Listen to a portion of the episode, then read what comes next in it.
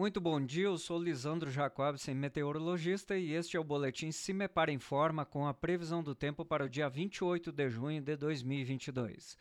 Nesta terça-feira é esperada uma diminuição da concentração de nuvens do leste ao litoral e, consequentemente, as temperaturas ganham um pouco mais de elevação, já que o sol aparece por mais momentos entre a região de Curitiba e as praias. No interior do estado, segue ensolarado e com destaque para a rápida elevação das temperaturas. Porém, ainda amanhece frio no centro-sul e nos Campos Gerais. Mínima prevista de 9 graus na região de Palmas. E durante a tarde, até faz um pouco de calor no noroeste do estado, com valores próximos aos 30 graus na divisa com Mato Grosso do Sul.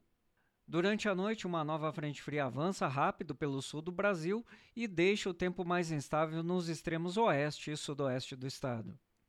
Em nosso site cimepar.br disponibilizamos a previsão para todos os municípios paranaenses.